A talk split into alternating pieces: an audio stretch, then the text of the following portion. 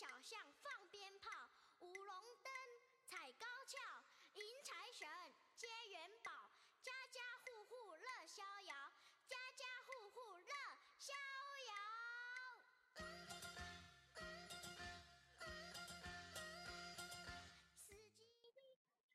上回咱们讲到了初二是祭神日，还有姑爷节，那么初三又有怎样的传统习俗呢？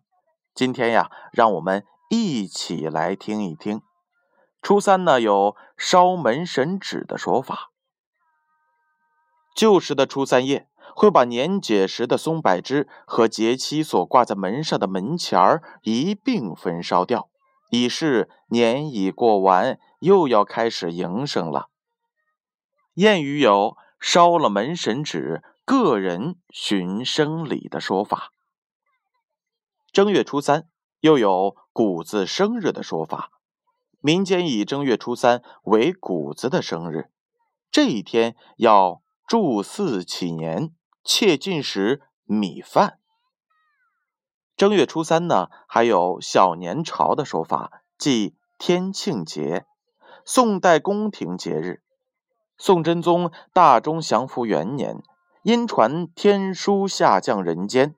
真宗下诏书，定正月初三日为天庆日，官员等休假五日。后来称小年朝，不扫地，不起火，不汲水，与岁朝相同。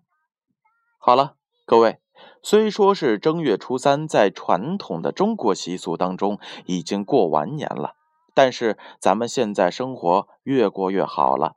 也希望没过二月二之前，大家都会保持着新年的热乎气儿。我们明天见。